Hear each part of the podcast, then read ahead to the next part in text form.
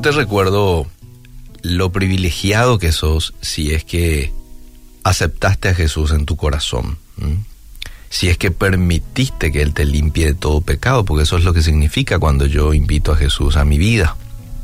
Yo reconozco que soy pecador, yo reconozco que necesito de Él. Yo reconozco que soy limitado y que necesito de este Dios todopoderoso. ¿eh? Es como que yo me doy la vuelta y vuelvo a mi creador y reconozco que su propósito para mí es lo mejor y es como que yo digo, aquí estoy para llevar a cabo tu propósito en mí. Eso es lo que uno hace en el momento de recibir a Jesús en su corazón. Desde ese día uno tiene el privilegio de tener intimidad con Él, de conocer la Biblia y ahora ya de pronto esto que antes no lo entendía, ahora ya el Espíritu Santo está allí como para darme a entender. ¿Mm? Esto es lo que significa el nuevo nacimiento. ¿Te acordás lo que le dijo Jesús a este hombre que vino a eh, hacerle una pregunta a él? Eh, ¿Qué necesito para heredar la vida eterna? Le había preguntado a Jesús. Y Jesús le responde, de cierto, de cierto te digo que el que no naciere de nuevo no puede ver el reino de Dios. O sea, para entrar al cielo, en pocas palabras, tengo que nacer de nuevo. ¿Y cuáles son las evidencias de que experimentaste el nuevo nacimiento? ¿Cuáles son las evidencias de que sos hoy un cristiano? Un creyente no necesariamente es un cristiano. Un creyente es el que cree. Cree no más, ¿verdad? Pero el cristiano es un discípulo. Es un discípulo. Y Hechos 11:26 eh, menciona la primera vez en que denominan a los discípulos eh, o, a los cristianos discípulos, discípulos de Jesús. La palabra discípulo significa, según el diccionario, el que sigue, el que defiende las ideas, doctrinas y métodos de un maestro. Entonces, el cristiano es un seguidor de Cristo, es el que sigue los pasos de Cristo. Y esta ya podría ser nuestra primera evidencia. El cristiano es un hombre o una mujer obediente. Número uno. Primera evidencia de que sos un cristiano. Sos un hombre o una mujer obediente. Seguís los pasos del maestro. Dos, sentís pasión por Dios. Te gusta hablar de Él. Le querés conocer más. Dios es parte de tus conversaciones con otros. Estás con gozo a pesar de las pruebas. Juan 7:38 dice, el que cree en mí, como dice la escritura, de su interior correrán ríos de agua viva. Esta persona está con un gozo constante.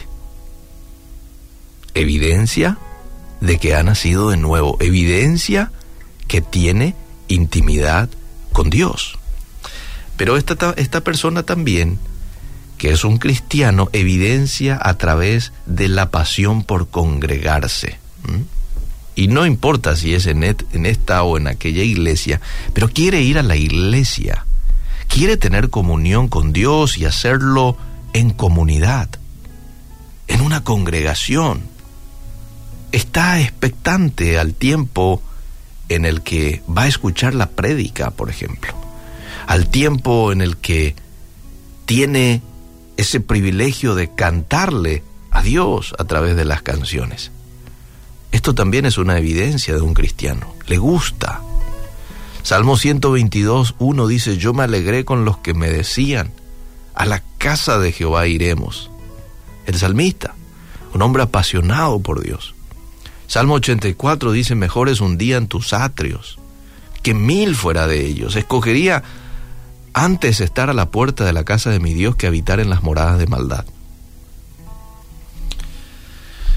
Evidencia número cuatro de que eres un cristiano, de que eres un nacido de nuevo, tienes amor por los demás.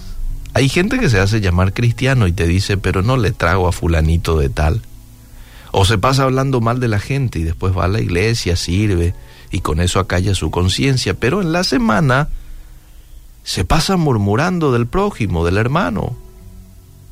Eso no va, no va con la idea de cristiano, aquel que sigue los pasos de Cristo, porque Cristo nunca hizo eso.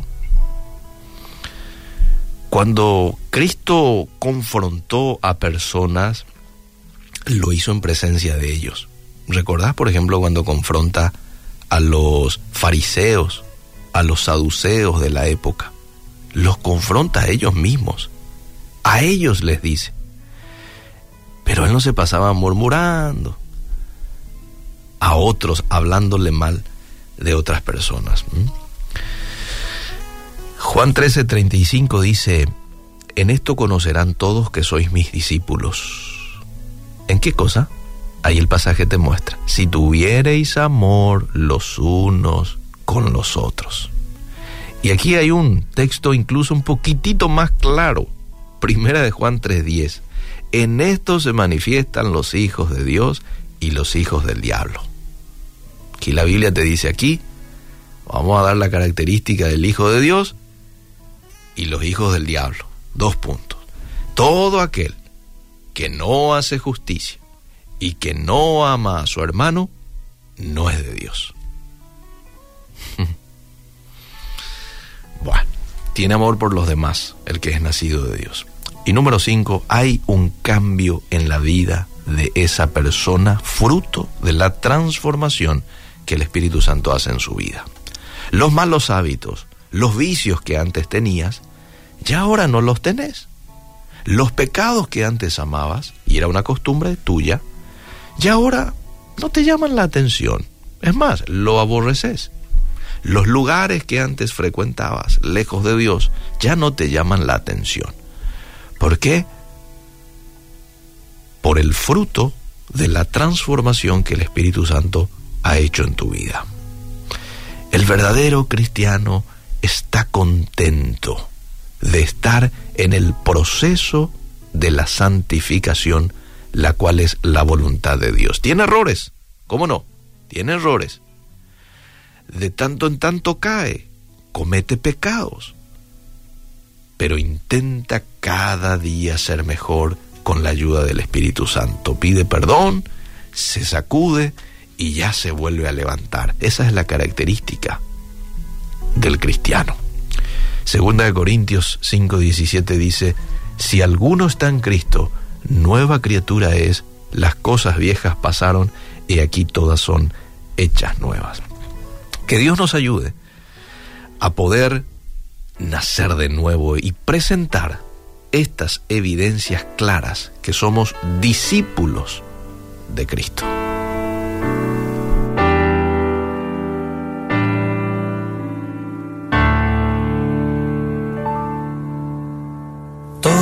Juventud, todo lo que hay en mí, toda mi fuerza y vigor, mi futuro Señor.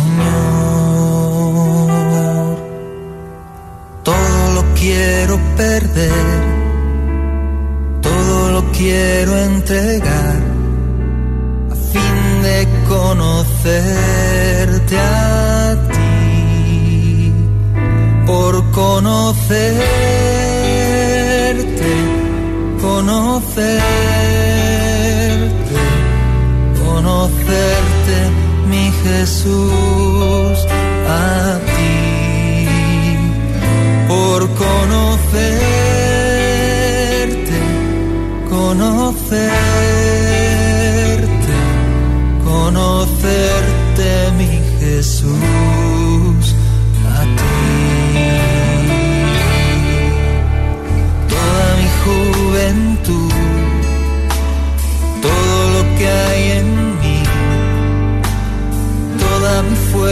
y mi futuro Señor.